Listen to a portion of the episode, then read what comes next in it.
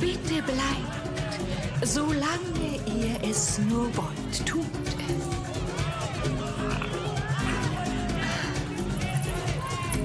Von der kriege ich bestimmt die Grütze. Die Grütze, eine Menschenredensart. Du hast das oft gesagt. Du vertraust jemandem nicht, der macht dich nervös, dann kriegst du wahrscheinlich... Wahrscheinlich die Krätze. Du kriegst dann die Krätze von ihr.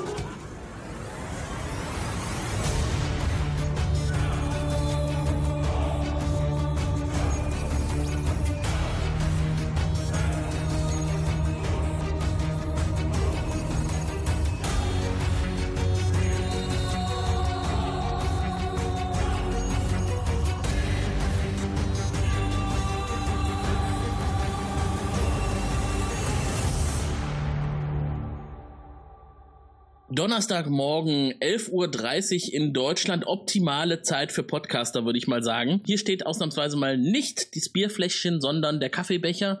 Und wir freuen uns alle sehr auf die erste live übertragene Wir haben es ja beim letzten Mal schon angekündigt in der 11015, dass wir künftig neben der Aufnahme auch Live-Übertragung laufen lassen. Das kam ganz gut an. Wir haben dafür auch einiges an Werbung verbreitet über Twitter, über Facebook und in Mundpropaganda. Und so hoffen wir wir mal, dass uns heute der ein oder andere zuhört, vielleicht noch dazukommt. Es wird ein bisschen anders laufen als geplant. Mary geht es leider gesundheitlich nicht so gut. Die wollte ja heute eigentlich unseren Inhaltsbeschreibungspart übernehmen zu Anfang der Sendung. Da ist freundlicherweise unser Kollege Raphael eingesprungen. Hallo nach Düsseldorf. Guten Morgen, Raphael. Einen wunderschönen guten Morgen und ich, ich möchte nochmal betonen, ich bin nicht für den Inhaltsbeschreibungspart eingesprungen. ähm, und äh, ich, ich habe es, glaube ich, im Vorgespräch schon mal erwähnt, ich, ich kann auch keinen Namen. Ich habe die Folge in einer halben Stunde runtergeguckt. Ähm, insofern beschreibt mir die Person. Ich weiß nicht, wer wer ist. genau. Wir haben ja heute einige charakteristische Personen dabei, die kann man auch relativ schnell identifizieren, wenn man einfach nur sagt, die weiße Frau. wir haben sie ja im kleinen Prä-Intro schon gehört. Äh, wen wir auch gleich hoffentlich hören werden, werden nach einigen kleineren technischen Pannen. Hallo in die Gegend rund um Berlin. Guten Morgen, Sven. Hallo Tim und hallo Raphael. Ich hallo. freue mich da zu sein. Ja, schön, dass du da bist und schön, dass der Raphael da ist. Das heißt, wir können jetzt so richtig durchstarten heute mit der neuen Ausgabe. Wir reden über die Folge Die Wahrheit über Syka. Thank God it's Friday again. Und da spielt ein Ruhetag, der morgen ist, eine große Rolle. Für uns ist heute kein Ruhetag. Äh, die Rolle von Mary muss ja ersetzt werden. Also springe ich mal bei der Inhaltsbeschreibung ein. Wir haben eine Folge, die aufsetzt auf der Moja. Dago ist in luxanischer Hyperrage. Das heißt, er muss seine aufgestaute männliche Energie irgendwo entladen. Und wie äh, kann man das besser als bei einem anderen Mann, der es ja abfangen kann, denn die ganzen Frauen an Bord sind ja viel zu zerbrechlich, mal von Aaron abgesehen. Crichton versteckt sich vor Dago. Dago hat zum Glück die Möglichkeit, ein bisschen Abstand zwischen die beiden zu bringen, denn sie sind in der Nähe eines Planeten und da macht er halt mal einen kurzen Urlaub. Der dauert dann allerdings ein bisschen länger, das heißt, man geht mal auf die Suche nach ihm. Was ist denn da unten los? Und der Planet ist sehr speziell. Die Bevölkerung scheint in einer Art Zustand zu verharren, der sich rein um die Landwirtschaft dreht. Es wird also irgendetwas angebaut auf dem Planeten und alle verhalten sich seltsam. Das heißt, ein bisschen weggetreten, von einer einzigen Anführerin geführt, die aber auch irgendwie so ein bisschen sphärisch wirkt. Man weiß nicht so recht, was da los ist. Auf jeden Fall haben wir ein kleines Dreier-Außenteam auf dem Planeten. Zan, Dargo und Crichton sind hauptsächlich dort unterwegs und Aaron muss mit Rigel auf das Schiff zurückkehren, aus Gründen, über die wir gleich noch sprechen werden. Auch Rigel hat heute eine besondere Rolle. Zunächst eine eher passive Rolle und dann eine sehr aktive Rolle. Und äh, das Ganze dreht sich also um das, was da auf diesem landwirtschaftlichen Planeten angebaut wird. So, ich glaube, ich habe nichts vergessen, oder?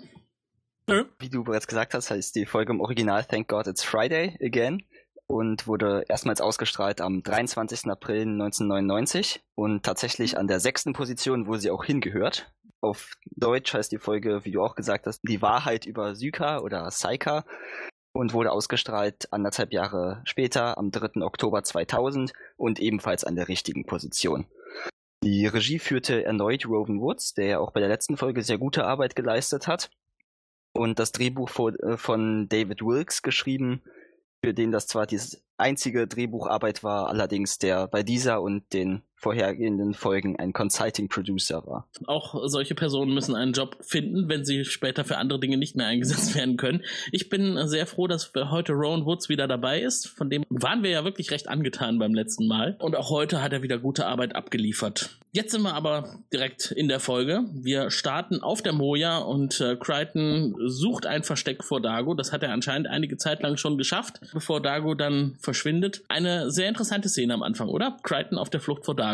Ja, und vor allem knackig kurz. Also ich hätte mir langes Rumgeeier irgendwie auch nicht gewünscht an der Stelle. Also es ist wirklich sehr schnelles, sehr kurzes Exposé, dem auch sehr eindrucksvoll und schnell ein Ende bereitet wird mit dem Schlag gegen die Kamera. Mhm. Ähm, das fand ich tatsächlich sehr erfrischend und auch nicht overused used. Also es ist jetzt nicht so, dass wir irgendwie ständig so ein Farscape haben. Es war mal nett und sehr schön, aber ich glaube in seiner wirklich Seltenheit äh, auch was Besonderes. Das wäre es sonst nicht gewesen. Ich hätte mir theoretisch da, glaube ich, schon den Vorspann gewünscht. Ich finde, das hätte als Teaser für mich irgendwie besser gepasst. Mhm. Ja, der Vorspann kommt relativ spät in dieser Folge. Ja. Ich glaube erst nach vier oder fünf Minuten. Und in der Zeit sind wir schon längst von der Moja weg. Aber weil du eben gerade sagtest, diese interessante Kamerageschichte, das äh, zeichnet ja Rowan Woods anscheinend auch aus. Wir haben beim letzten Mal auch schon gesagt, er hat sehr gute Kamerafahrten hingelegt und spielt damit auch sehr gut. Das setzt sich hier schon fort.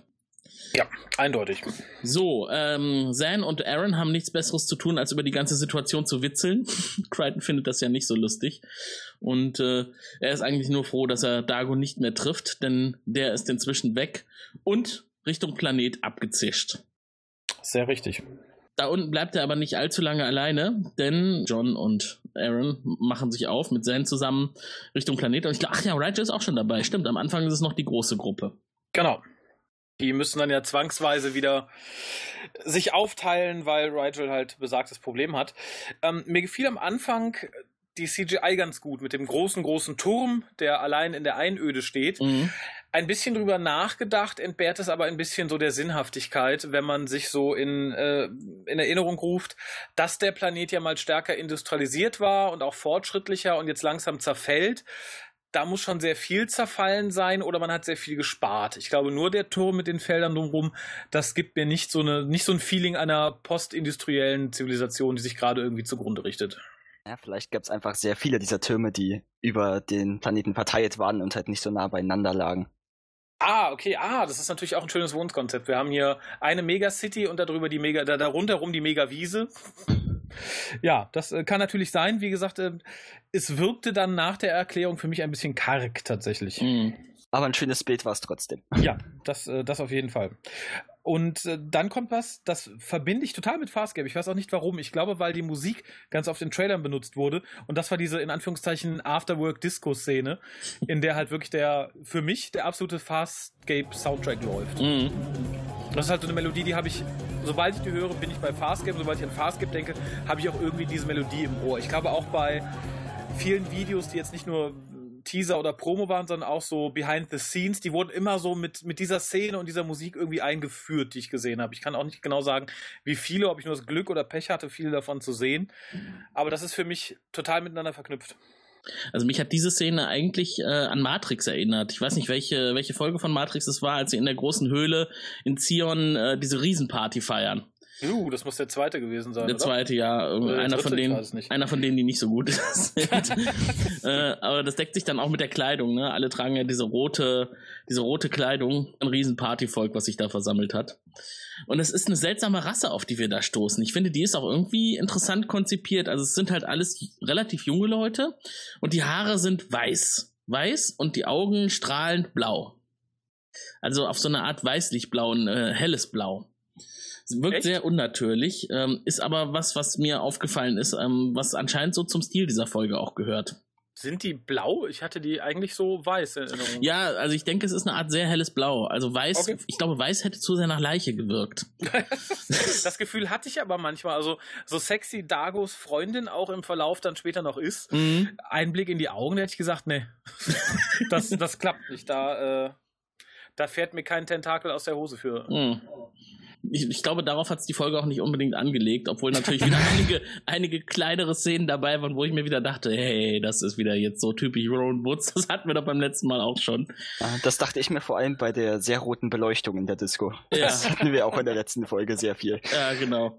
Also erstmal wirkt das alles ja nicht so sehr bedrohlich, ne? Sie kommen da unten an und es wirkt eigentlich nach, nach Party und äh, Stimmung und Rachel kriegt endlich mal genug zu essen das ist ja immer schon was wert, weil dann ist er leidlich und äh, ist nicht mehr so anstrengend für die restliche Besatzung. Und sie treffen dann auch relativ schnell auf Dago, der hat sich da unten ganz gut eingelebt. Und es passt, und die rote Kleidung passt eigentlich bei Dago auch ganz gut. Wir sind von ihm ja auch schon rote Kleidung gewöhnt. Ja. Also im Gegensatz zu, zu Zan später, die ja auch die roten Klamotten irgendwann trägt, das ist absolut nicht ihre Farbe, finde ich. Mm. Das, das beißt sich. Mm. Ähm, wir, da gingen für mich tatsächlich auch beim ersten Mal sehen total die Alarmglocken an und äh, ich hoffe der, der Crew auch, dass Dago plötzlich so glücklich wirkt. Das ist mhm. nicht nur ähm, im Anbetracht seiner Hyper Rage irgendwie ein bisschen bedenklich, sondern es ist halt Dago. Ja. Den kennen wir bis dato. Und wir wissen, er ist zu sowas fähig später. Das sehen wir im Laufe der Serie ja noch. Aber in dem Moment würde ich erstmal sagen, Moment. Mm. Ja, das fand ich auch sehr, sehr creepy, wie er sich da verhalten hat. Ja. Sehr, sehr komisch. Ja, denn das Erste, was er tut, als er auf die Besatzung trifft, er fällt erstmal John in die Arme und umarmt ihn und John fragt, ah, dann gehe ich also davon aus, dass die Hyperrage vorbei ist. Ja, genau. Mhm. ich muss aber tatsächlich sagen, es ist da natürlich als Kontrast zu Dagos in Anführungszeichen bis dahin gezeigten normalen Wesen gedacht, dass man sagt, oh, uh, da stimmt was nicht. Ich finde, es zeigt aber ganz schön vorausschauend, wie positiv emotional der Charakter später noch wird. Mhm. Ich fühlte mich da in diesem Moment tatsächlich, mal davon ab, dass ich sage, uh, da stimmt was nicht, aber ich fühlte mich so emotional an den Dago von weiß ich nicht, Staffel 2, 3, 4 erinnert, ja. zu dem man halt auch selber eine viel stärkere Bindung hat, mhm. der halt auch weint, wenn jemand stirbt und der total viel an den Leuten liegt und so weiter und so fort. Und das fand ich sehr angenehm, dass das hier schon so ein bisschen angeteased wird. Guckt, er ist jetzt sehr glücklich und auch wenn das hier komisch wirkt, der kann in Wirklichkeit so sein. Und das fand ich wirklich äh, gut. Was ich bemerkenswert finde, es ist ja tatsächlich erst die sechste Folge, ne? Ja. Und 20 Tage vorher hatten die die Folge davor gedreht und davor 20 Tage halt wieder die Folge davor, also immer so im 20-Tage-Rhythmus.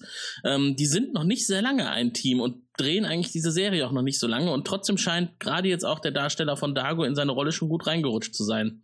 Ja. Und das ist ja auch was, was dann permanent ausgebaut wird in den Und er muss seine Folgen. doofen Kontaktlinsen nicht mehr tragen. Das ist mir sehr positiv aufgefallen hier. Genau. Äh, ja, dann, dann betritt die nächste Absonderlichkeit irgendwie das, das Parkett und nämlich die weiße Hippie-Frau, deren Namen ich mir nicht notiert habe und nicht Wol May. Wol May. Und sie erinnerte mich total. Ich weiß nicht, Sven, du wirst diese Dame nicht kennen. Tim, du vielleicht. Es machte vor einigen Jahren eine Sekte die Runde, die nannte sich Fiat Lux. Mhm. Und die wurde geführt von einer Dame, die nannte sich Uriella. Mhm. Die war ziemlich genau wie diese weiße Frau, nur halt in in rosa, wie wir es alle so sind. Ähm, und da fühlte ich mich kolossal dran erinnert. Äh, kurze Echt? Erinnerung, die war auch mal bei Hans Meiser und es kam dann auch irgendwie raus, dass sie ihr Badewasser an die Jünger verkauft und so Scherze, weil das heilende Kräfte haben soll. Ja, das ist doch nett von ihr, oder? Und dass das sie das einfach wegschüttet. und das war quasi so eine 1 zu 1 Kopie dieser Figur. Ich sagte nur, ich so, oh mein Gott, mach die Weiße äh, 20 Jahre älter. Punkt genau. Mm. Okay, Uriella, ist die nicht inzwischen verstorben? Hatte die nicht Krebs irgendwie sogar? Ja, das. Äh, ah, ich weiß es nicht. Allein vom ironischen Standpunkt her wäre das sehr schön, aber. Ja. Vom Design her hätte sie nicht in die heutige Folge gepasst. Sie war ja eher dunkelhaarig. Ja, das, das stimmt. Und äh, Volmay äh, wirkt sehr sphärisch und schwebt über allem, äh, während um sie herum alle bekifft Party feiern. Einige übrigens nicht, ne? Das ist, fällt einem auch schon auf. Die schauen mhm. eher skeptisch so in die Runde. Man merkt schon, aha, das sind so die, die Outlaws. Die gehören nicht wirklich dazu. Äh, während alle um sie herum feiern. Aber Volmay passt da natürlich perfekt perfekt rein. Die ist, Zumal äh, sie auch rote Augen hat. Das ist ja auch sehr passend gewählt. Äh, und, und Krampfadern überall, ne? Im Gesicht, im, am Hals, überall schwarze Krampfadern. Feine Äderchen sind das. Ich nenne es jetzt mal Krampfadern. Besenreißer. Das passt auch zu ihr. Sie ist ja eh so verkrampft. Ja, äh, wobei ich mich da beim Aussehen frage, ist mir das beim Schnellgucken entgangen. Es wird ja gesagt, sie gehört derselben Rasse an wie der Rest äh, von dem Klumpatsch da. Warum ist sie trotzdem weiß und hat rote Augen? Das habe ich mich auch gefragt. Allerdings, äh, das wurde scheinbar, das steht in der Wiki, ähm, ah. so erklärt, dass äh, ja, man die Sachen ein bisschen überspitzt, überspitzt darstellen wollte und die, die alle so gerötete Haut haben, die arbeiten ja den ganzen Tag in der Sonne und mm. sie oh. ist halt nie draußen. Und das wollte man noch zusätzlich überspitzen durch die Oh. Darstellung. Okay. Finde ich jetzt auch nicht so gut, aber man Nee. hat sich was dabei Man kann, gedacht. man kann es Ja, gut. abnehmen, weil es ist ja eine außerirdische Rasse. Vielleicht haben die ja einfach solche Eigenschaften, wenn sie keine Sonne kriegen, dass sie dann weiß werden. Wie diese Höhlenmolche. Ich, ich glaube, die wechseln auch nicht bei Sonnenalter. Das ist, glaube ich, ein Generationenproblem. Ja, das, das kann sein. Äh, in dieser Szene selber haben wir aber auch noch eine interessante äh, Erzählung von Dago. Die wollte ich euch jetzt auch nicht vorenthalten, denn Mhm. er ist ja der Meinung, dass er auf dem Planeten den Sinn seines Lebens gefunden hat und dass der Sinn seines Lebens nicht mehr ist, ein Krieger zu sein. Er fühlt sich hier wohl und er möchte hier für immer bleiben. Auch das spiegelt ja den späten Dago wieder. Das Mhm. fand ich sehr schön. Und es wird ja auch am Ende der Folge nochmal aufgegriffen, indem er das halt so ein bisschen ausdiskutiert. Und auch das finde ich charakterentwicklungstechnisch ganz weit vorn für, für so eine frühe Folge. Äh, was ich auch sehr interessant fand, wie Zan Volmay begrüßt hat. Das war ja sehr empathisch. Dieser Gruß, dass man sich die Hände entgegenstreckt und dann die Hände nach unten streicht und sich dann im pa in der PAU üblichen Geste so den Kopf nach hinten reinigt auf irgendwie sphärische, empathische Weise. Ja. Da habe ich mich gefragt, ob das wohl ein, ein Gruß ist, der unter solchen seltsamen Leuten üblich ist, oder ob man das ableitet aus dem Moment, oder ob sie einfach sich devianisch verhält und das passt zufällig. Ach, Esoteriker, kennst du einen, kennst du anderen? Ja, das geht tatsächlich so ein bisschen in die Richtung. Ne? Die ist halt auch so ein bisschen vergeistigt und da passt das einfach. Ja, ich, so, so ähnlich wie es den universellen Gangstergruß gibt, gibt es vielleicht auch den universellen Esoterikergruß oder so. Und es sind ja entfernte Verwandte der Peacekeeper, also ne, vielleicht hat sich da irgendwie der Kult schon rumgesprochen oder so. Mhm. Oder es ist halt wirklich so ein In-Ding irgendwie auf, weiß ich nicht, Instagram in dem Moment, ne, der Pau-Gruß. Ja, das mag sein. Aber ich glaube, man wollte nur sagen, guck, die sind ähnlich abgehoben. Mhm. Äh, we- wenn man schon äh, ne, die Sonneneinstrahlung auf totales Albinotum zurückführen möchte, dann kann man, glaube ich, auch sowas einfach machen. Äh, dann kommt die Szene, die ich sehr mochte, äh, im Englischen. Im Deutschen finde ich sie, hat sie einen, einen für mich etwas unfreundlicheren Ton. Ähm, das ist die mit der Kretze und der Grütze im Deutschen. Im Englischen ist es She gives me the, oh Gott, ich glaube, Aaron sagt The Woodies und Crichton sagt The Willies. Und das ist ja eher so eine Art von, ich habe ein komisches Gefühl bei der Person, wohingegen deutsche Version der sagt, ich finde die Frau ätzend. Mhm. Das finde ich halt, äh, weiß ich nicht. Ich weiß nicht, ob das jemandem, der nur die deutsche Version hört, so stark auffällt. Ich finde es dann im Deutschen wesentlich despektierlicher. Ja. Also Boah, ich wüsste jetzt sonst auch nicht, was man da hätte nehmen können, was Nein, halbwegs ähnlich nein, klingt. Nein, nein, nein. Und, äh, finde ich auch schwer. vollkommen. Also ich glaube, da ist man natürlich immer der, der Lippensynchronität und de, dem halbwegs passenden Inhalt unterlegen. Aber ja, ich, ich finde es halt irgendwie schade. Mhm. Ich finde die Frau zum Kotzen. Ja, ich finde, das passt ja in jeder Sprache, oder? Von der Frau habe ich nämlich auch die Krätze gekriegt. Die haben wir ja auch schön im Prä-Intro eben gehört. Das ist diese, dieser Singsang, den man die ganze Zeit hört. Das ist immer Volmay. Und Ja, äh, ja, War super nervig. Absolut nervig. Und äh, ich finde dann diesen Kontrast so schön, als sie von äh, Zane begrüßt wird. Zane spricht ja ganz normal, ne? Und, und Volmay spricht auf diese sehr sphärische, langgezogene Weise, auch noch mit dem R, was so stark betont wird. Und äh, ja, wenn Zane dann spricht, dann stellt sie so ein bisschen klar, sie ist eher der geerdete Esoteriker, während Volmay total abgehoben ist. Ja, ja, vor allem bemüht halt, ne? Also Ja. ich glaube, wenn man wenn man es überbetonen muss, dann, dann hat man eh schon verloren. Ja. Äh, in, in meiner Geschwindigkeit kam kurz darauf dann schon das Verlassen des Clubs und der in Anführungszeichen Anschlag auf den armen Rigel. Mhm. Ja, Rigel wirkt ein bisschen sehr vollgefressen, ne? Das sagt er Ja. ja auch. Ja, vorher wird ja noch kurz äh, Crichton überfallen und äh, dazu gedrängt, dass er unbedingt auf dem Planeten bleiben soll. Ach ja. Ja. Ah, er wird ja von diesem Mädel gegen die Wand gedrückt, ne? Ganz genau. Mhm. Äh, und Rigel äh, hat dann später den Überfall und vorher war er voll gefressen, so von der Reihenfolge her. Ähm, er sagte, er muss sich erleichtern und setzt sich deswegen von der Gruppe ab. Und das ist dann der Moment, wo Crichton alleine ist und angegriffen wird. Ja, egal was passiert, du bleibst hier. Das ist die Aussage dieser, dieser Angreiferin. Und da fragt man sich auch, was, was jetzt los ist. Wir haben ja immer noch nicht kapiert, was da abgeht. Momentan wirkt das alles auf uns noch wie eine fröhliche Party mit einer oberbekifften Anführerin. Scheint aber mehr dahinter zu stecken. Gerade jetzt auch bei dieser, bei dieser Frau, die Crichton überfallen hat. Die hat mehr, mehr vor, als es den Anschein hat. Ähm, ja, man beschließt dann Aaron und Rigel zurück zu Moja zu schicken, ob dieses gefährlichen Anschlages. Mhm. Ähm, und währenddessen fragen sich Crichton und Zan zu Dagos Haus durch. Was, glaube ich, nicht so schwierig sein kann, wenn man einfach fragt, ja. wo wohnt der eine hier, der doppelt so groß ist wie ihr und viele Tentakel auf dem Kopf hat. Ähm, sie lassen das ein bisschen, bisschen schwieriger wirken, als hätten sie da tatsächlich ein bisschen länger rumsuchen müssen. Und sie werden dann eingeladen, bei ihm auf dem Boden zu schlafen, während er seine alte vögelt. Das hätte ich verstörend gefunden. Ich würde da nicht nebenan schlafen wollen. Ich finde diese ganze Schlafsituation irgendwie verstörend, dass die auf einmal alle so eng aufeinander hocken. Äh. Ja, wobei bei, bei Zan und Crichton finde ich es irgendwie noch ganz niedlich. Also er hält ja lange den Vortrag darüber, dass er das alles da komisch findet, dass das mal viel zivilisierter war und jetzt zerfällt alles, während sie sich einfach nackig macht. Was ihm da irgendwie im Moment noch gar nicht bewusst wird. Erst als sie raustreten möchte, sagt, Moment, ich schlafe auf dem Boden, schlaf du im Bett. und so, nö, nö, das passt schon, ne? Macht sich dann gemütlich, hier ist auch noch genug Platz für uns beide. Was ich nicht finde. Ich finde, es ist kein Bett für zwei Personen. Nee, nee, es ist eigentlich das, nur eine äh, einzige kleine Matratze. Ja, aber ähm, es, es stört niemanden in dem Moment, wo er sich dann da zulegt ähm, und ja, ähm, ja, was soll er auch groß sagen, ne? Sie ist ja wieder so verbindlich und so nach dem Motto, hier ist Platz für zwei, sei bitte nicht albern. Äh, ich frage mich allerdings, warum sie, die ist doch sonst so gelassen, was, was Nacktheit angeht, sich hinter diesem Padawan umzieht. Das habe ich mich auch gefragt. Ich hätte ihr eigentlich eher zugetraut, dass sie sich einfach in den Raum stellt und die Hüllen fallen lässt. Aber das wollte sie ihre Sachen ordentlich aufhängen und da war sonst nichts, ah, wo okay. sie drüberlegen Ja, das, das mag natürlich sein. Ja. Ne, ähm, ich ich finde es sehr schön, dass es dann auch erst äh, Crichton stört, dass sie zusammenschlafen, als er halt aufwacht und sie hat ihre Hand in, ihr, in seinem Schritt. Das war aber auch wieder sehr, sehr plakativ, oder? Ja, aber ich, ich, ich finde es, ich, ich glaube tatsächlich, da möchte ich Zan nicht mal irgendwie eine unterbewusste Absicht unterstellen. Ich glaube, das war einfach nur ein doofer Zufall. Ich glaube, das könnte jedem passieren. Okay. Also, ne, ich, ich glaube, sonst hätte sie die Hand in seiner Hose gehabt. Aber da zeigt man nochmal wieder, was Schauspieler so alles erdulden müssen, ne? ähm, Aber vielleicht fand er es ja ganz gut. In der ja. Zwischenzeit sind Aaron und, und Rigel zurück auf der Moja.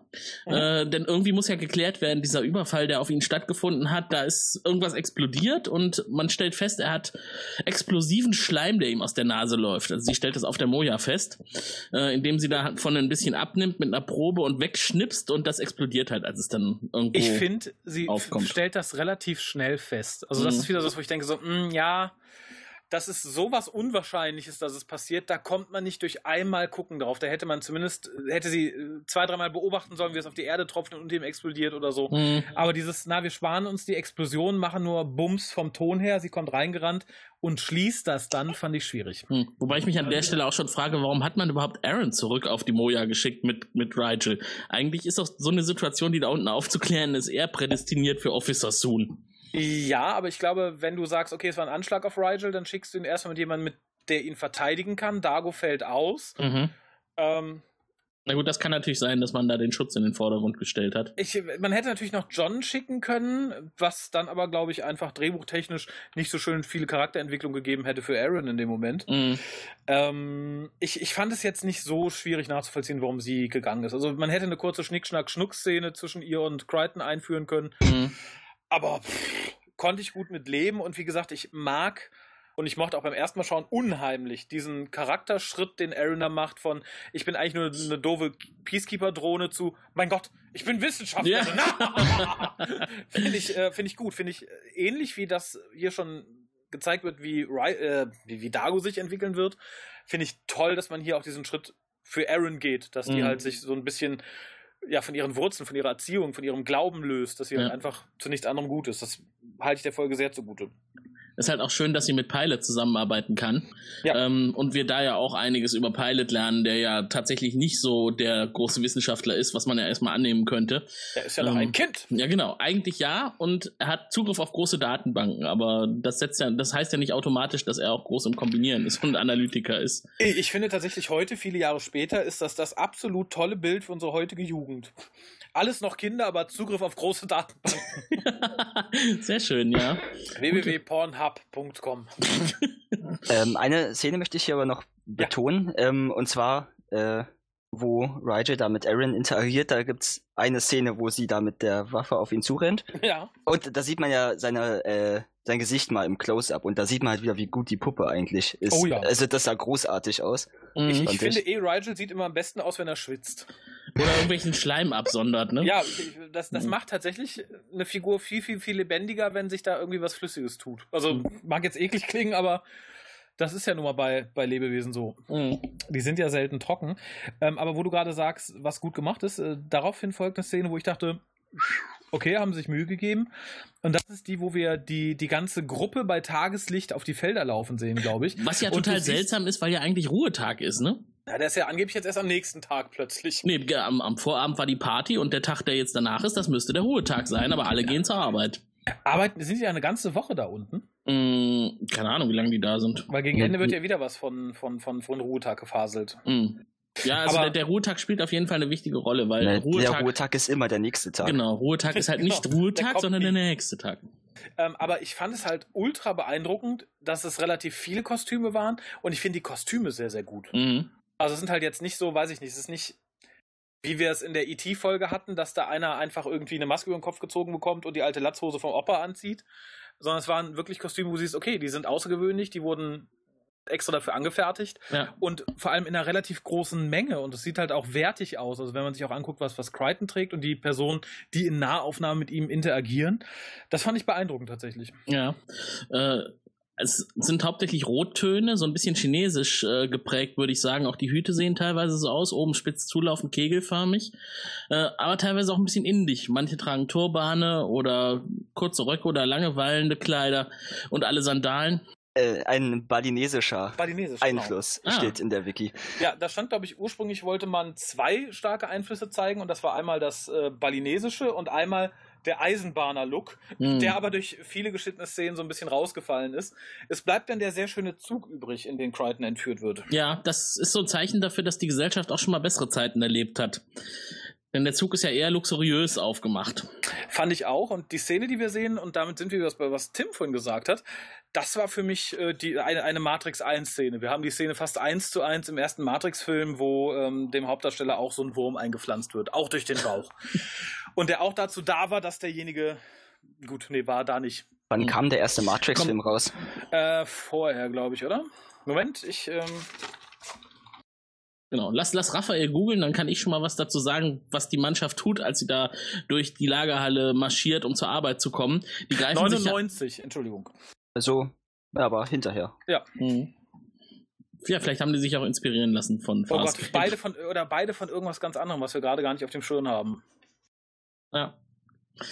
Kann auch sein. Dann werden wir es vielleicht irgendwann Von, mal von, von dem berühmten isländischen Drama Wurm im Bauch. Also was einem auf jeden Fall auffällt, ist, dass die sich alle so kleine Beutelchen mitnehmen, ne, auf dem Weg zur Arbeit. Mhm. Aus äh, aufgestellten Kisten. Wir wissen noch nicht, was es ist. Im Hintergrund laufen Propagandadurchsagen. Ähm, das habe ich mir übrigens auch mal im Englischen angehört, weil ich mal wissen wollte, wie es im Original klingt. Da ist das ja kaum zu verstehen, diese Durchsagen. Das haben sie im Deutschen so gemacht, dass jedes Wort zu verstehen ist. Ah, Und das ist halt schon ganz interessant. Das sind so durch, Durchsagen wie, die Fließbänder müssen laufen, wir müssen alle arbeiten. Ich äh, arbeite gern für meinen Konzern. Genau.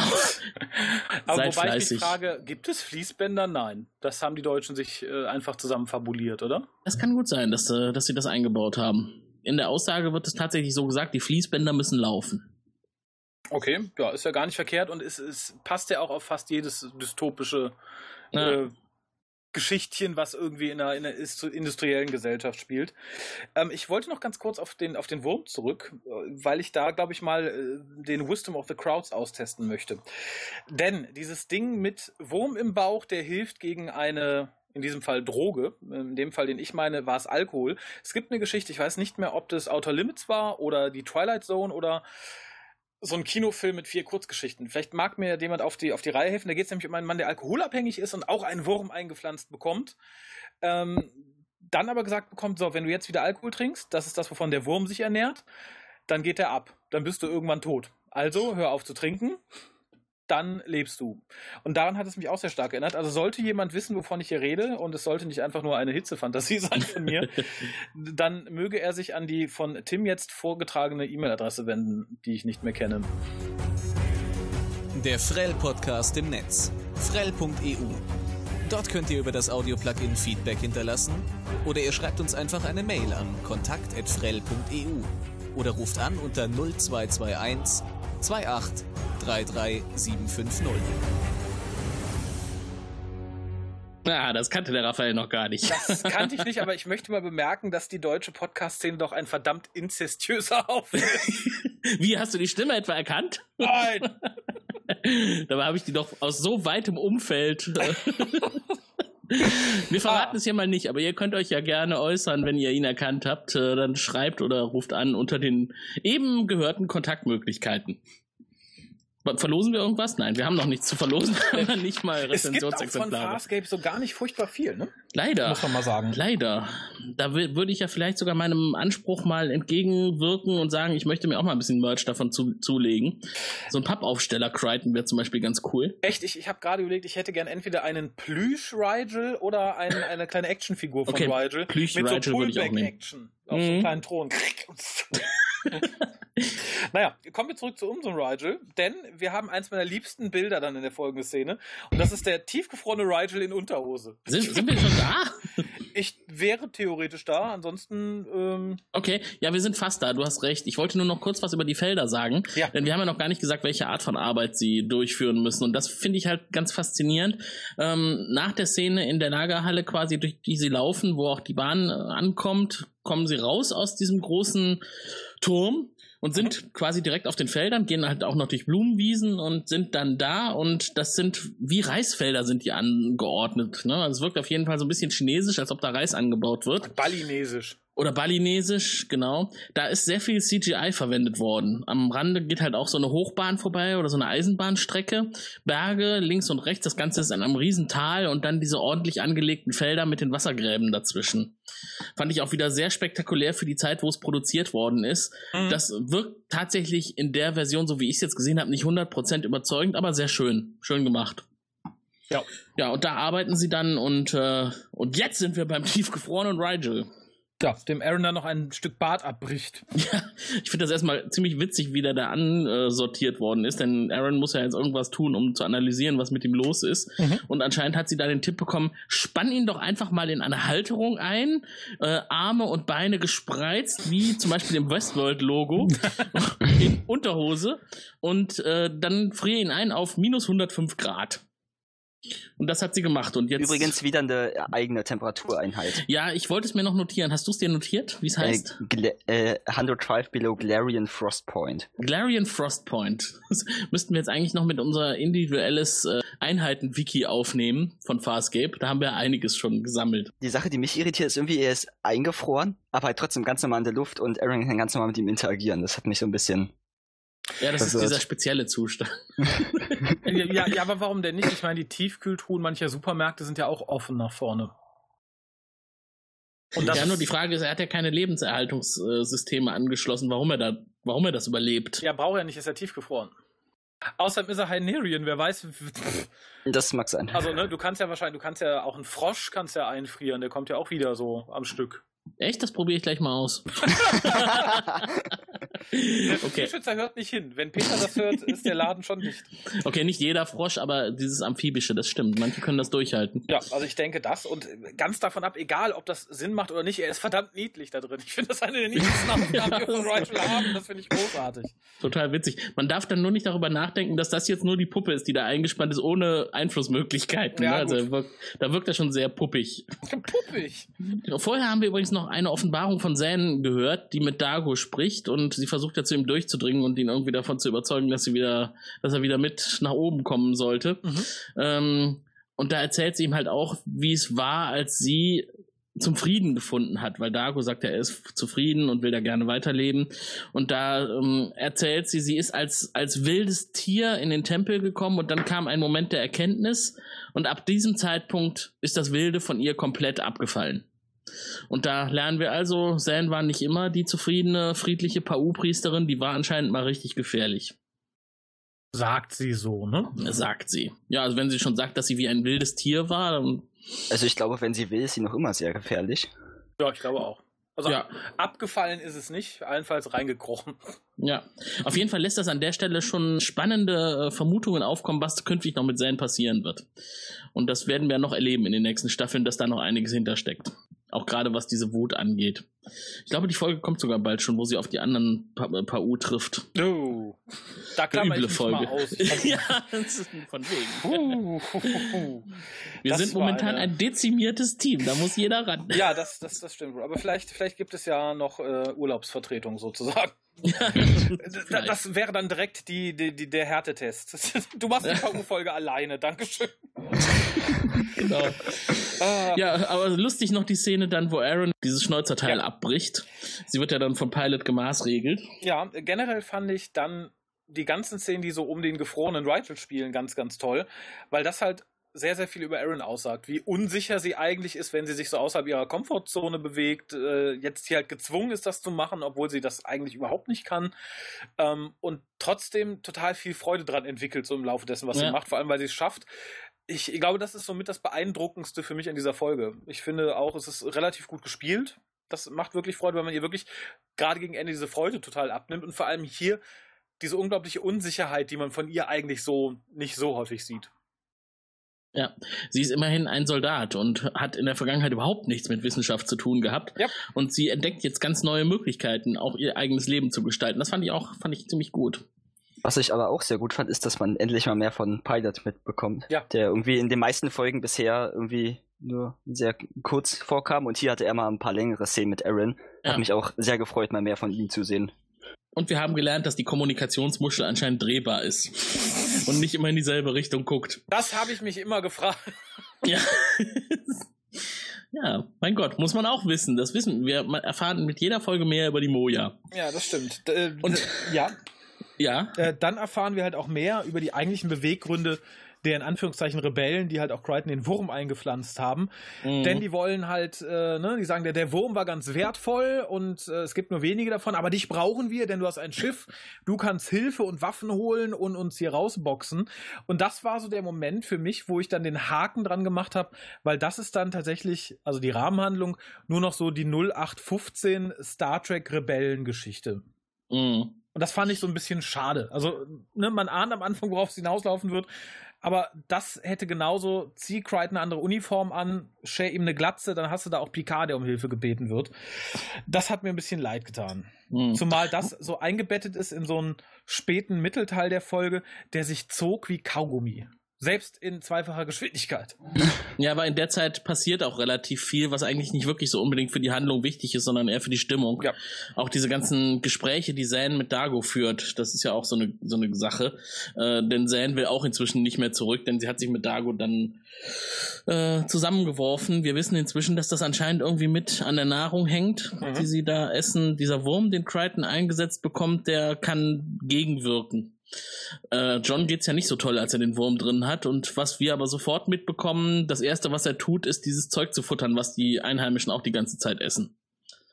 Ja, es wurde ihm ja auch gesagt, dass er das Ja, machen soll. ja, genau. Ähm, das führt dann erstmal dazu, dass es ihm ein bisschen besser geht, aber er bleibt weiterhin auf der Pritsche liegen und ist den ganzen Tag weg. Zane und Dago kommen nach Hause, in Anführungszeichen, auf einer Wellenlänge und dann äußern sie halt erstmal ihre Enttäuschung, dass er sich den ganzen Tag ausgeklingt hat. Und da ist so ein Moment, wo man denkt, aha, jetzt kommt auch Misstrauen im Team auf und es könnte sein, dass äh, John jetzt als nächstes enttarnt wird. Weil ihm geht's ja nur schlecht, aber er ist nicht auf dieser komischen, abgehobenen Drogenwelle, auf der alle anscheinend sind und Zane und Dago auch. Aber was ich da gut finde, dass er da ganz gut mitdenkt und ihn nicht erzählt, dass er diesen Wurm Ja. eingepflanzt bekommen hat, wo er zuerst noch drüber nachdenkt. Ja, Zane wollte ja- es ja erzählen, ne? Ja. Aber da Dago die ganze Zeit dabei ist, hat er es dann nicht erzählt. Bei dem traut er überhaupt nicht mehr. Und morgen ist übrigens wieder ein Ruhetag und daher ist heute wieder Party. Und da fragte ich mich tatsächlich, wie stark das Ganze halt nicht nur diese 115 Rebellengeschichte sein sollte, sondern auch so ein bisschen Kritik am modernen Arbeitsleben. mhm. Weil ähm, gerade in der Zeit, so um die Jahrtausendwende, kamen ja auch diese ganzen After-Work-Partys auf. Ne? Brot und Spiele, bla bla. Und das fand ich ganz interessant, weil das ne, ist ja das, was unserer Gesellschaft gerne vorgeworfen wird, dass man nur noch funktioniert, sich danach ablenkt von dem Scheiß und dann wieder weiter funktioniert. Und ich Ja. finde, das wird hier so, so, so vielleicht leicht ins Klischee rutschend dargestellt. Ähm, nur dafür ist es dann irgendwie der halbe Schritt zu wenig, der mir da fehlt, wo ich dachte, okay, da hätte man dann entweder ganz oder gar nicht. was hier so ein bisschen durchscheint, finde ich so ein bisschen unambitioniert. Mhm. Aber ich glaube, das gehört zum Konzept tatsächlich dieser Episode. Wir bekommen ja momentan auch nichts anderes mit als nur Arbeit und Party. Mhm. Was anderes sehen wir zumindest jetzt noch nicht. Vielleicht gibt's ja auch mehr in dem Volk, aber ja, Das ein bisschen ich später. nicht. Also nicht so, wie es momentan ist. Und ich Mhm. finde auch der Titel weist ja sehr stark darauf hin, dass es gerade um dieses Arbeits-Party-Thema geht. Mhm. Dieses Hamsterrad-Motiv, was jetzt hier benutzt wird. Genau, nur ich finde, dann hätte man halt irgendwie ein bisschen beifüttern sollen in der, in der Story. Mhm. Ähm, was mich im, im Folgenden sehr freute, und das mag jetzt etwas, etwas platt klingen, aber den Gag lasse ich mir nicht nehmen, das ist die riesige Eichel. Was? ja, die weiße, Wo hast du das gesehen? die, die weiße Frau schnappt sich dann halt Crichton, in der Hoffnung, er ist halt auch zugedroht und offenbart ihren Plan, so, ich schläge jetzt die, die mich hier hingesetzt haben, übers Kreuz, weil wenn die das toll finden, was wir hier machen, dann finden das auch noch andere toll und das tun wir in dein Schiff und dann verkaufen wir es woanders und gibt ihm dann so einen Beutel, von- das sieht aus wie ein Beutel, aber es sieht aus wie eine riesige Eichel, was die da wohl Mhm. anbauen oder so und sagt so, ne, wie viel von dem kriegst du in dein Schiff? Er sagt, ja, nicht alles. Und ich sagt, ja, super, dann gehen wir jetzt. Und ich finde dieses Prop-Ding so geil. Es sieht aus wie ein riesiges Eichelkissen. Also für die Leute, die jetzt denken, wahaha, ich meine natürlich das Ding vom Baum, ne? Also jetzt nicht irgendwie Wer hätte Nicht hier an was anderes denken können? gerade hier, gerade in diesem Kontext. Ich- ich fand- ja, das ist das Zeug, was die auf den Feldern ausgraben, ne? Ja, ich fand, ich fand es aber toll. Es erinnerte mich an, weiß ich nicht, kennt jemand Hallo Spencer und Casimir, der in der alten Eiche Ja. wohnt? Mhm. Der hat sowas auch am Dach hängen. Und ich fand halt einfach das Bild mit Crichton mit dieser überdimensionierten melonengroße Eichel in der Hand einfach schön. Das, das erklärt, warum Kasi auch immer so ein bisschen bekifft wirkt, oder? Ja, vermutlich. Aber wie gesagt, das ist eines von zwei Bildern aus dieser Folge, wo ich sage, jawohl, Postermotiv. Der gefrorene Rigel und der Eichel Crichton. Ich fand hier ehrlich gesagt sehr schön, wie äh, Crichton versucht, High zu spielen. Das nur so eigentlich mäßig glaubhaft klingt. ja, aber erst, sie nimmt ihm ab. ja, weil sie es ja auch nicht besser kann irgendwie. Ja, weil sie- also, sie, sie versucht sich ja auch immer einzufügen bei den anderen und ist ja auch nicht wirklich High. Ja, und vermutlich Und sie- rechnet sie ja auch nicht damit. Ja, das stimmt. Ist euch mal aufgefallen, wie sie geht? Nee? Äh, ganz seltsam. Auf dem Weg in dieses Lagerhaus, wo, wo er dann auch nochmal die Eiche ja. zu sehen kriegt. Sie hebt so ganz seltsam ihre Füße und setzt die. Und läuft in wie- Zeitlupe. Ja, genau, wie, wie in Zeitlupe. Äh, ein Marsch in Zeitlupe. Einen Schritt vor den anderen. Aber deswegen finde ich halt diese Figur eigentlich recht gelungen. Sie wirkt total, total seltsam und mysteriös und nicht greifbar. Und das bleibt sie auch sehr lange. Und wobei wir jetzt gerade das, was du eben beschrieben hast, Raphael, das äh, lässt ja jetzt schon erkennen, in welche Richtung das geht, was sie da zumindest vorhat. Ja, aber die Nazi-Flaggen der Lagerhalle waren auch ein bisschen plakativ, oder? ja, sehr. Ein geheimes Peacekeeper-Lager sollte man vielleicht nicht unbedingt mit den Peacekeeper-Logos kennzeichnen. Ja, nicht mal das. Welches Lager kennst du, wo irgendjemand seine Flaggen aufhängt?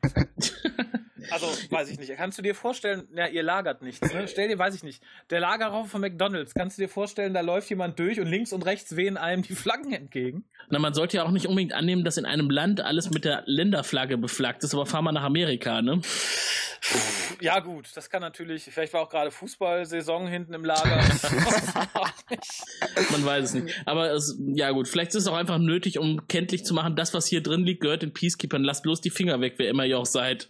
Ja, äh, wobei ich mich in dem Moment fragte, es wird äh, wenig später aufgelöst, aber ich sah tatsächlich schon, die Peacekeeper-Riegen alle etwas bekifft in ihren äh, Raumschiffen sitzen, weil sie halt das Zeug da für äh, ne, den, Ja. Drogen, den Drogenherstellungsprozess benutzen. Dass es eigentlich für was anderes benutzt wird, äh, wird dann ja im Kommenden erklärt, aber das war Mhm. erstmal, wo ich dachte, okay, Mhm. die haben Spaß. Aber man sagt ja auch der amerikanischen Regierung nach, ihre Hände im Drogengeschäft zu haben. Und dass die auch Spaß hat zurzeit. Ja, die haben immer Spaß. Äh, John erfährt aber im Gespräch mit Tanka und ihrem Vater, das sind nämlich die beiden Rebellen, die ihm den Wurm eingepflanzt haben, denn da lässt er ja nicht locker mit dem Wurm. Den Mhm. will er unbedingt loswerden. Doch komisch. Ja, momentan sollte er eigentlich, das fand ich eh so ein bisschen seltsam. Ich meine, er hat doch inzwischen auch mitbekommen, dass äh, die Gesellschaft sich da bescheuert verhält und dass der Wurm ihn davor feit, auch abzurutschen in diese Drogenabhängigkeit. Ja, nur wenn er isst, ne? Ach stimmt, er muss das Zeug auch essen. Also ich, ich würde tatsächlich lieber den Lo Wurm loswerden und dafür dann mal irgendwie zwei Tage Diät einlegen. Ja, das wäre auch noch eine Alternative. Aber soweit kommt's ja gar nicht. Nee. Äh, Es geht jetzt erstmal darum, dass er versteht, was mit der Gesellschaft da passiert ist. Und die beiden erklären ihm das, dass nichts anderes mehr angepflanzt wird als nur noch diese Tanok-Pflanze. Mhm. und dass der Planet deswegen stirbt, weil sie für sich selber nichts mehr anpflanzen können, sondern nur noch dieses Zeug abbauen, lagern, bis es abgeholt wird und ansonsten nicht viel anderes machen. Und da schließt sich Ja. der Kreis des Hamsterrads. Ja, und vor allem das Problem dabei ist, dabei werden ja auch die Felder immer unbrauchbarer. Also Monokulturen funktionieren auch auf der Erde nicht. Ja. Das wird da ja auch mal angesprochen, wenn ich mich recht erinnere. Genau, dass nach der Abernte alles erstmal tot und verdorrt ist. Und dass mit den Feldern nichts mehr anzufangen ist. Und jetzt äh, sind wir so weit, dass ähm, er das Gespräch mit Volmay führt, ob die Moja vielleicht geeignet ist, das Zeug aus dem Lagerraum aufzunehmen. Mhm. Denn die letzte Lieferung, damit möchte sie sich jetzt am liebsten absetzen und damit die große Kohle irgendwo machen. Wahrscheinlich hat sie ihren eigenen Planeten schon abgehakt und denkt sich, es ist eigentlich jetzt nur wichtig, dass ich hier rauskomme. Ich bin ja die Einzige mit kühlem Kopf hier noch. Und über meinem Kopf schwebt ein Raumschiff, das genug Lagerfläche hat.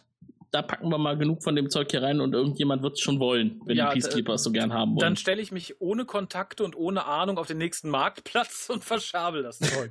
Ich habe hier so ein Zeug, das finden die Peacekeeper ganz geil. Wer will es auch kaufen? Ich, ich finde es immer ein bisschen schwierig, muss ich sagen. Ich, ich persönlich habe mit großer Freude Saving Grace gesehen und ähm, ja, da wurde gezeigt, dass jemand ohne Ahnung schlecht Drogen verkaufen kann. Wenn es dann noch die Drogen von jemand anderem sind, der dich Ja. jagt und der schwer bewaffnet ist. Äh, nee, da, da haben sie sich nicht das hellste Lämpchen genommen äh, auf diesem Mhm. Planeten, um zum Chef zu machen. Das stimmt. Sie will jetzt erstmal, dass die Besatzung der Moja runterkommt und dann mit dem Einladen beginnt. Also ist sie hier immer noch auf die Zusammenarbeit mit John angewiesen und sie geht zu, zu dem Zeitpunkt immer noch davon aus, dass er genauso bekifft ist wie alle anderen und tut, was sie ihm sagt. Aber ja, er hat natürlich da andere Pläne und hat jetzt nicht unbedingt vor, die Moja zum Drogenfrachter zu machen. Ähm, apropos Moja, wir sind wieder oben und Rigel ist aufgetaut, ne? Mhm. Und relativ unleidlich Ach, wie immer. im, im um Umgang mit Aaron. Sie hat ihm zwar das Leben gerettet, aber das schützt sie jetzt nicht davor, dass er seinen gesamten Unmut über ihr auskippt. Ähm, aber er ist genesen. Das heißt, er ist jetzt eigentlich nicht mehr gefährlich. Zumindest akut nicht, weil ja diese ganzen Stoffe, die er in seinem Körper hatte, ausgeschieden wurden und ausgefiltert wurden. Ja, aber das hilft ihm nicht lange, denn man braucht ihn wieder als lebenden Flammenwerfer. Ja. Ähm, wobei ich mich da auch gefragt habe, war das eine Notwendigkeit oder einfach nur lustig für uns? Lustig für uns. Ja, da hätte es doch genauso gut ein normal bewaffneter Mensch getan. Absolut. Ja, Das ähm, demonstriert Macht. genau. haben einen, Ich, der pinkelt explosiven Kram aus. Ne? ich piss dich an, ich habe Macht über dich. ähm, ja, vorher kommt halt nochmal dieses sehr schöne Gespräch zwischen John und Aaron, wo sie halt nochmal sagt, yay, ich bin Wissenschaftlerin. Er so, ja, ja. Mhm. Ähm, da wird dann auch Madame Curie referenziert und so weiter und so fort. Und das fand ich auch wieder sehr sympathisch, weil man sieht John an, wie sehr er sich darüber freut, dass Aaron sich freut, was sie da gemacht hat. Das Mhm. fand ich ultra sympathisch. Und ähm, Weil das halt auch in die Richtung geht, die er eigentlich für Aaron auch haben möchte. Ne? Sie ist ja momentan so eine 100% Militärangestellte und er ist Wissenschaftler und Astronaut. Ja. Äh, irgendwie so eine gemeinsame Schnittmenge zu haben, die ein bisschen weniger kriegerisch ist, das kommt ihm wahrscheinlich entgegen. ja, und vor allem, dass er sich auch ein bisschen so von ihrer in Anführungszeichen Programmierung löst, glaube ich. Ich glaube, das ist ganz schön, dass er Ja, dann absolut. sieht, ah, sie merkt, sie kann auch was anderes, dann hat sie vielleicht auch was anderem Spaß, dann tötet sie Mhm. nicht alles, was da langkommt. Mhm. Ähm, und dann habe ich tatsächlich, hatte ja vorher so das Drittel vorher dieser Folge, ging mir ja sehr zäh, sehr langsam, sehr bäh. Und dann geht's mir einfach viel, viel, viel zu schnell. Rigel pinkelt in die Menge, es wird kurz gesagt, das gehört den Peacekeepers, die machen damit Waffen. Und ganz plötzlich ähm, sagt un, un, unsere, unsere gute weiße Frau, hier verhaftet sie, aber dann hört plötzlich keiner mehr auf sie, als wären durch die Erkenntnis auch die Drogen Seltsam. verschwunden. Ja, genau. Ja, finde ich ein ganz großes Loch im Drehbuch. Finde ich ganz furchtbar. Allerdings, was ich eh nie verstanden hatte während der Folge schon, es wurde immer gesagt, durch diese Drogen werden die gehorsam. Mhm. Aber wie wird bestimmt, auf wen sie hören? Mhm. Also ich meine, die Droge kann es ja nicht festlegen. Hören die einfach auf jeden, der ihnen irgendwas befiehlt? Vielleicht ist die mit der DNA der weißen Frau versetzt. Na, aber sie wurde ja zufällig ausgewählt. Und das, das hat für mich irgendwie nicht so wirklich Sinn ergeben. ja, vielleicht wirst du einfach obrigkeitshörig gemacht. Und du weißt, okay, das ist die Chefin, das müssen wir tun. Ist ja klar, die ist weiß. So ein also, bisschen wie das Fluorid in der Zahnpasta. Ja. Ne? das ist dann so. Was an, an, an äh, der einen Stelle im Grunde den Ausschlag gibt, dass plötzlich alle sich gegen sie wenden, ist, dass die Party ja immer noch läuft Mhm. und plötzlich geht die Musik aus. Und als die Musik ausgeht, reagiert sie ja so panisch, so nach dem Motto, mach die Musik wieder an, mach die Musik wieder an. Und ab dem Zeitpunkt hat sie ihre Macht über ihr Volk quasi verloren und abgegeben. Und denn jetzt kommen ja auch mal Gespräche. John hat sich inzwischen enttarnt, dass er nicht auf sie hört und erklärt ihr, was das ist, was sie da herstellen. Denn das ist ja ein Öl, wie Aaron erklärt, mit dem die Peacekeeper ihre komplette Waffenlager antreiben. Ja, finde ich schwierig. Also, ich finde es schwierig, dass man das offensichtlich so herstellen muss. Hm. Also, Aus einer Rübe. Nein, aus der Rü Rübe gut und schön. Aber ich finde dann so ein unkontrolliertes Agrarding. Also dann hätte ich doch tatsächlich lieber strukturierte Landwirtschaft und nicht irgendwie eine Olle aus demselben Volk als Anführerin. Dann würde ich doch da Zwangsarbeiter einsetzen. Und hätte da auch ein paar Peacekeeper, die aufpassen, dass sie die Rüben nicht selber wegknallen. Hm. Also das finde ich zu lapidar. Wenn man jetzt gesagt hätte, okay, das ist ein abtrünniger Peacekeeper von mir aus, hätte man die Folgen auch eine Staffel später senden können und gesagt, okay, das ist Christ persönliches Feld, weil der nicht Mhm. mehr für die Peacekeeper arbeitet. Aber zu sagen, na, so machen die Peacekeeper das generell, finde ich nach dem, was man uns dort gezeigt hat, viel zu klein. Viel zu klein, wenn Mhm. die damit alles antreiben, alle Waffen, bla bla bla. Da, hast- da, da stelle ich mir einen riesigen industriell verplanten Ist- Planeten vor. Ist ja vielleicht nicht der einzige Wollte ich gerade Planet. sagen, der Planet ist ja groß, ne? Ja, aber auch den hätte man doch, glaube ich, vorzugsweise irgendwie besser strukturieren können, um eine höhere Ausbeute zu erzielen. Ich finde halt, es ist. Äh, Die beuten vielleicht einfach sehr viele Planeten aus und da sie wissen, sie äh, können eh genug überfallen und äh, dazu bringen, das zu machen, dass sie da halt keine Rücksicht nehmen. Also da, da muss man ja nicht effizient denken, wenn man äh, entsprechend viele Ressourcen hat. Ja, aber wenn einer effizient denkt, dann auch die Peacekeeper, oder? Also. Das weiß ich nicht. also ich, ich finde, es widerspricht ein bisschen dem, was man gesehen hat von den Peacekeepers. Also ich glaube, die verlassen sich nicht auf irgendeine Olle, die sie da auf den Thron setzen und. Aber sie verlassen sich vielleicht auf die Drogen. Ja, aber das ist für meines Erachtens zu wenig Ausbeute. Das wäre, als wenn du sagst, naja, wir haben hier ganz viele Felder, um Tomaten anzupflanzen. Wir verzichten ab jetzt auf richtige Felder, richtige Bauern, auf Gewächshäuser. Pff, nö, das macht doch keiner. Wobei es ja eh schon mal praktisch ist, dass diese komische Wurzel gleichzeitig Waffengrundlage und Droge ist, ne? Das Wie stimmt. praktisch. Das heißt, das Volk, das sie anbaut, kann man damit unter Kontrolle halten und man kann es danach auspressen und Waffenöl draus bauen. Bravo, und wenn die Peacekeeper gerade mal nicht im Krieg sind, können sie ein bisschen an ihren Pistolen nuckeln. Ist ja, genau. Das ist nicht ganz schlüssig an der vor Stelle. allem, ist es, denk es mal weiter, wenn sie hier die Muße haben, da einfach so ne, das kleine Agrarvolk so vor sich hin wursteln zu lassen für die Waffen, dann kannst du auch sagen, wir müssen die, die Wurzeln nicht bei uns in der Fabrik verarbeiten. Nein, wir verfüttern sie einfach an einen kleinen Ort voller Hynerians und Mhm. sammeln dann ihr Abwasser. Also, ich, Ja. Vielleicht sehen die Fabriken so aus. Genau, vielleicht wird das Zeug so hergestellt. Aaron sagt ja auch, ich kann euch beibringen, wie das hergestellt wird. Und sie hat aber nicht gesagt, dass man dazu Rigel braucht. Genau, das sind dann ganz viele Hynerians in so Legebatterien wie Hühner. Genau. Und das ist dann auch das Volk, das er beherrscht, ne? Die 16 Milliarden Untertanen. Genau, und das, das ist das große Geheimnis von Rigel, was man uns in Staffel 6 verraten hätte. genau. Darauf läuft's hinaus. Ja. So, aber jetzt werden da immer noch große Gespräche geführt. Sie sollen Widerstand leisten. Äh, Woll May will das aber eigentlich alles gar nicht. Ähm, also sie hat zumindest jetzt nicht vor, sich aufzulehnen und ihr ist auch egal, dass es dem Volk schlecht geht und dass äh, das wahrscheinlich nicht mehr ewig gemacht werden kann mit dieser Ausbeutung der, des Grundes.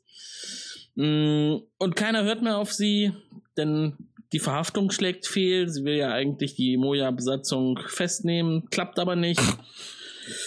Und ja, morgen ist Ruhetag. Aber ein wirklicher. Das habe ich nicht verstanden. Will sie jetzt tatsächlich mal einen Feiertag machen oder ist wieder Party angesagt? Ich, ich glaube, sie will tatsächlich dann Ruhe geben, bevor vermutlich drei Tage später der ganze Planet von Peacekeepern den Erdboden gleich gemacht wird, weil die halt einfach nicht mehr liefern. Ach, ist ja nett von ihr. so nach dem Motto, ihr müsst nicht bis zum bitteren Ende schuften, jetzt habt ihr mal ein bisschen Pause. Ja, ich glaube, mehr kann sie auch nicht tun, ne? Also ich glaube, wenn sie jetzt Ja. gesagt hätte, also was willst du machen? Du weißt halt, okay, wir haben nichts, wir können nichts. Spätestens in der Woche sind die Peacekeeper hier und machen uns alle platt. Mhm. Und egal wie schön man uns dieses Ende auch als revolutionär positiv verkaufen möchte, äh, nein, gegen die Peacekeeper hat dieses Volk keine Chance. Selbst wenn die jetzt noch drei Monate Zeit haben, ein paar Waffen zusammenzuschustern. Nein, Mhm. kein Stück, die sind tot, die sind alle tot. Eigentlich ein ziemlich desillusionierendes Ende, oder? Für diese Folge. Ja, ja, ich finde es tatsächlich weitergedacht, typisch Farscape. Ich erinnere gerne mal an die kommende Zeitreisefolge, in der sie alles versauen. Mhm. Ähm, und auch hier hätte man sich hier schon mehr getraut. Hätte man halt gesagt, drei Wochen später, pff, Planet platt, alle weg. Was anderes kann da nicht passieren. Ganz im Ernst. Die können sich Ja. nicht gegen wehren. Nein. Und die Peacekeeper werden kaum sagen, ah, na, dann nicht. Aber das hat Farscape auch damals schon abgehoben von Star Trek zum Beispiel, ne? Ja. wo am Ende meistens Friede, Freude, Eierkuchen ist. Äh, hier gehen die Dinge auch einfach mal schlecht aus und das bleibt dann auch so. Und da kommt dann keiner und richtet's wieder und macht's wieder gut. Ja, nur hier hat sich halt, glaube ich, noch keiner getraut, das explizit zu sagen. Hier wird ja noch gesagt, ja, schafft ihr schon, ne? Wir haben früher Ja. Waffen gebaut, wir zeigen dir das. Genau. Und wenn ihr nicht wollt, ist auch gut. Wir sind jetzt auf jeden Fall weg, ne? Tschüss. ja, aber auch da, ich glaube, das haben viele auch bei Farscape nie begriffen, ähm, die es auch gelegentlich geguckt haben oder öfter. Es passiert ja noch eine ganze Menge. Die, die Crew teilt sich auf, die Crew verrät sich gegenseitig, bla bla bla. Man muss halt einfach mal sagen, wir haben hier nicht die Sternenflotte, wir haben hier nichts, wir haben hier ein Schiff voller Leute, die eigene Interessen verfolgen und denen nicht Mhm. mal gemeinsam eigene Interessen verfolgen, sondern die jeder für sich einen Plan hat und den erstmal durchsetzen möchte. Und da finde ich das vollkommen legitim. Ich persönlich, wenn ich würde nach, nach Hause wollen, ich hätte mich jetzt auch nicht weiter um, um die Reisbauern da gekümmert. Ich hätte auch geguckt, dass ich meine Füße in die Hand nehme und verschwinde. Vor allem, wenn die Peacekeeper kommen. Also, Ja, zumal es ja aussichtslos war. Ne? Ich meine, man muss immer gucken, wo man seine Energie investiert. Ja. Und wenn es überhaupt keine Chance gegeben hätte, da irgendwas zu tun, dann ja, hätte es, glaube ich, keiner mit einem gesunden Menschenverstand ange angegangen. nein, nur, dass man sich hier noch nicht traut, das zu sagen. Das kommt dann ab der nächsten Staffel irgendwann. Aber wie gesagt, theoretisch hätte der Satz, guckt, dass ihr hier von hier verschwindet, ihr seid alle tot. Macht noch was Ja. Schönes die letzte Woche, die ihr zu leben habt. Auf Wiedersehen. Macht mal einen Ruhetag. Chillt euer Leben, solange es noch dauert.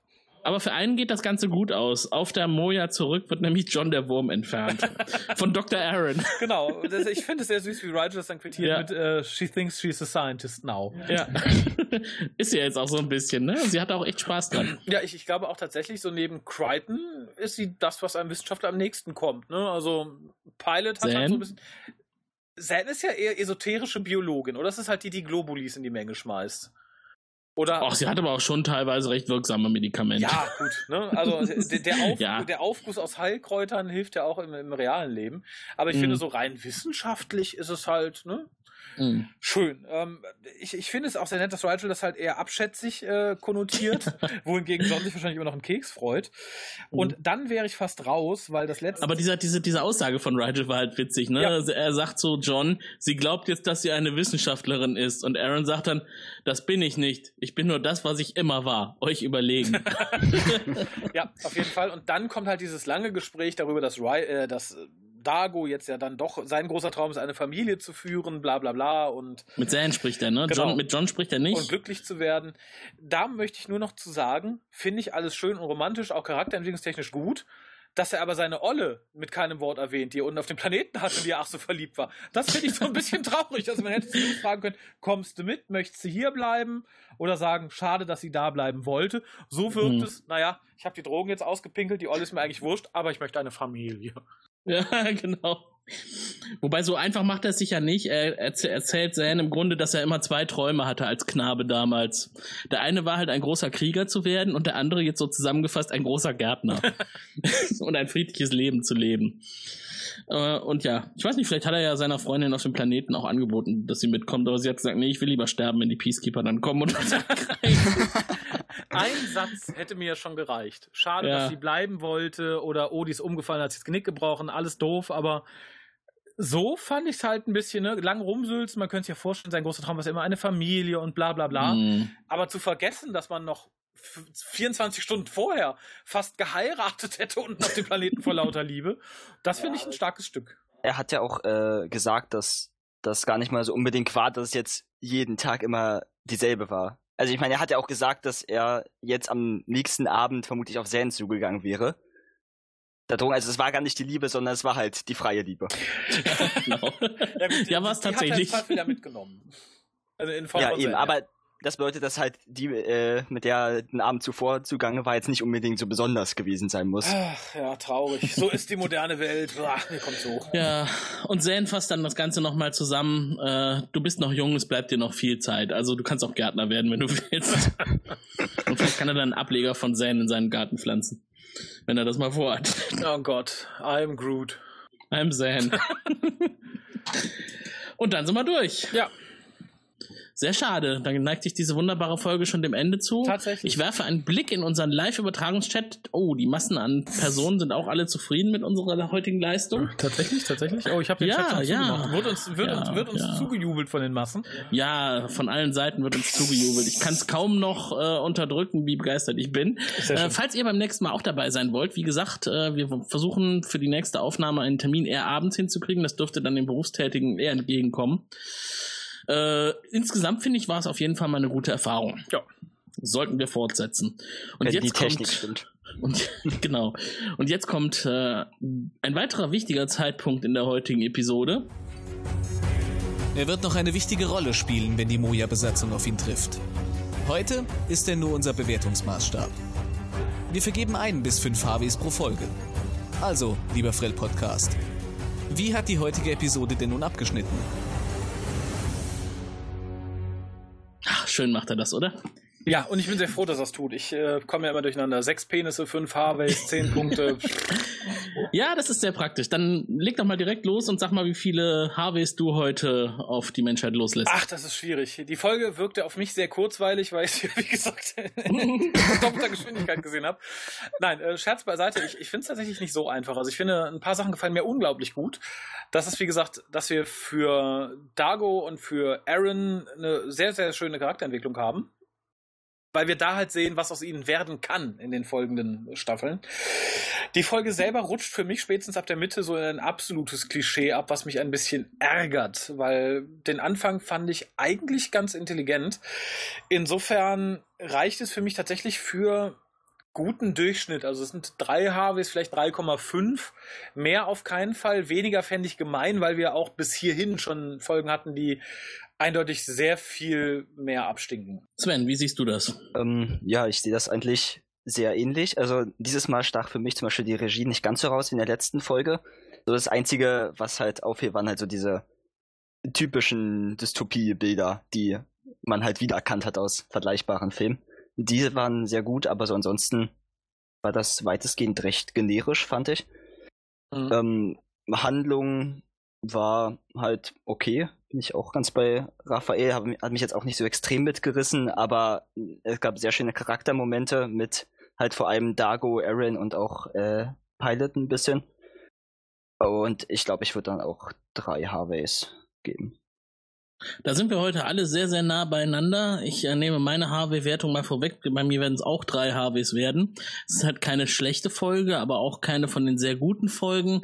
Äh, es ist mal wieder etwas im Stile von der ersten Season. Das ist halt einfach so bei Farscape, dass äh, aufgebaut wird und den Charakteren so ein ordentlicher Hintergrund verpasst wird durch solche Folgen. Das ähm, lohnt sich dann später, weil da muss man es später nicht mehr tun und kann direkt auf das aufsetzen, was vorher schon erklärt wurde. Insgesamt ist es ja eigentlich eine super Idee, eine Gesellschaft, die ausgebeutet wird für eine andere Gesellschaft. Oh ja, das ist eine super Idee. Ohne Chance. Das machen. Ja, die Idee, das umzusetzen, überlasse ich anderen. Die Idee, sowas darzustellen, kann ich nur loben. Ähm, der Regisseur tatsächlich äh, war heute ein bisschen farblos, äh, aber insgesamt war es solide Arbeit. Kann man sich durchaus anschauen. Äh, wird jetzt nicht meine allerliebste Folge werden.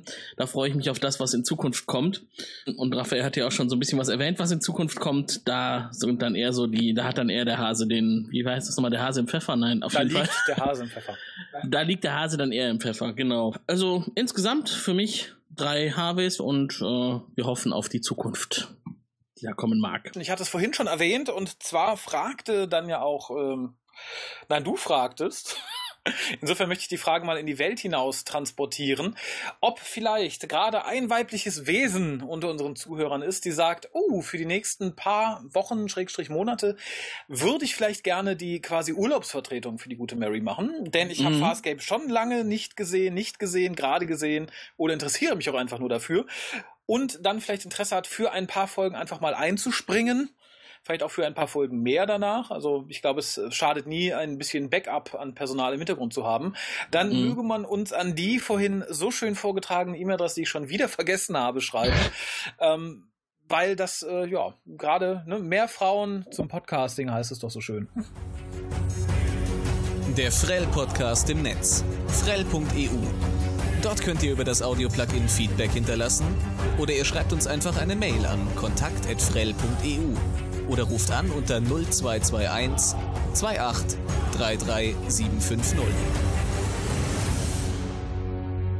Wir ersparen jedem hier das Zurückspulen. Sehr, sehr schön, sehr schön. Ja, guter Aufruf. Wenn ihr euch berufen fühlt, bei uns mitzumachen, wie gesagt, wir suchen eine Urlaubsvertretung für die gute Mary.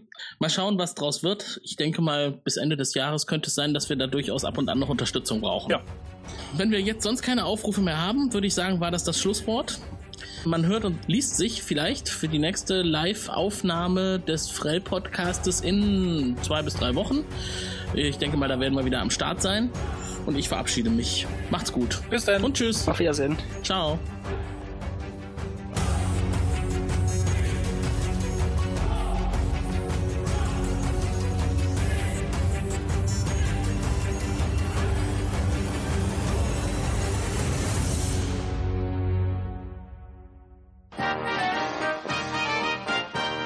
Produktion des Podcast Imperiums.